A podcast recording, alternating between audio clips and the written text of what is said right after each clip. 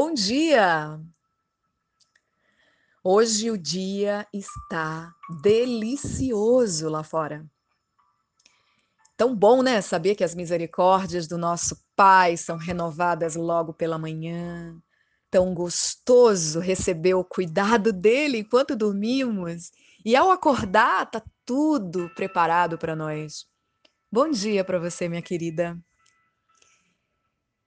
Hoje Hoje eu quero falar sobre Noadia. Eu quero falar quando Noadia fala com você. Como você tem reagido, como você tem feito. Quem foi Noadia, Carol? Quem foi é menos importante do que ela representa. Noadia, ela era uma profetisa que se colocou no caminho de Neemias unicamente para desviá-lo do seu verdadeiro objetivo. Exatamente isso. Ela foi apenas uma distração enviada pelo nosso inimigo. Esta era a sua grande tarefa: tentar desviar Neemias de concluir a obra.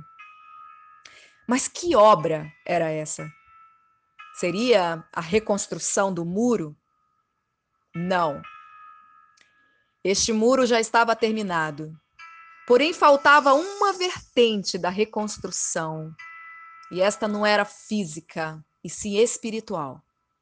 O povo ainda não tinha sido orientado e levado para o sacrifício.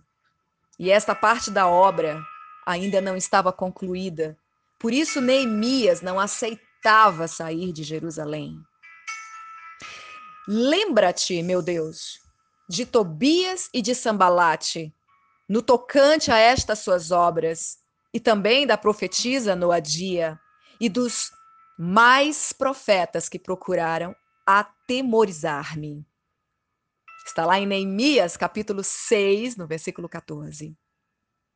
Noadia era uma notória falsa profetisa, que se juntou ao grupo dos piores inimigos de Neemias. Observe que Neemias além de ter de resistir a Semaías, também resistiu a outros profetas, cujos nomes ele não menciona. Por isso, será que ele revela o nome de Noadia, por acaso?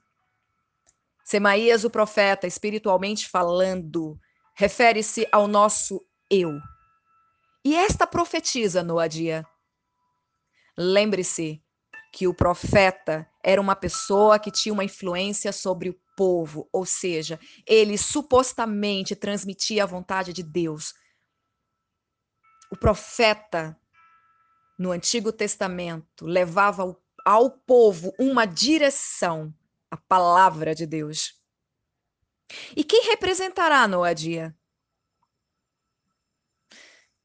A fonte dos sentimentos. É a fonte dos sentimentos, o coração. O lado da família, que é dos aspectos que mais influencia, nos influencia. É um dos aspectos que, que mais exerce influência né, sobre nós. Ou seja, o que mais nos influencia é o nosso eu e a nossa família. E são igualmente esses dois aspectos que mais atrapalham a pessoa de fazer a obra de Deus. Então, quando Semaías, que é o seu eu, não consegue influenciá-la ou impedi-la, então vem a profetisa Noadia. A profetisa Noadia pode ser uma paquera, pode ser um namorado, pode ser um noivo, pode ser uma esposa, uma mãe, o pai, a irmã, o irmão, tentando influenciá-la. É isso mesmo, minha querida.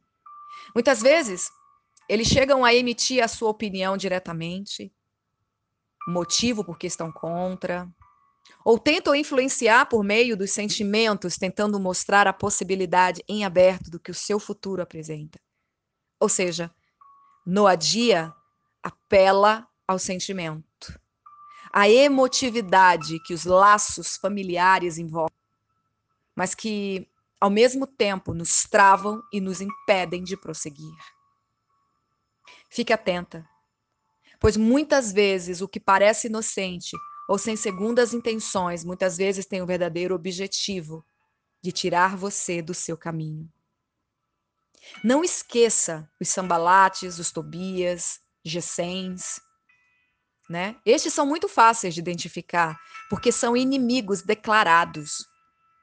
Porém, os semaías e as noadias faziam parte dos judeus, mas eram tão inimigos da fé inteligente, corajosa e perseverante de Neemias quanto os inimigos pagãos.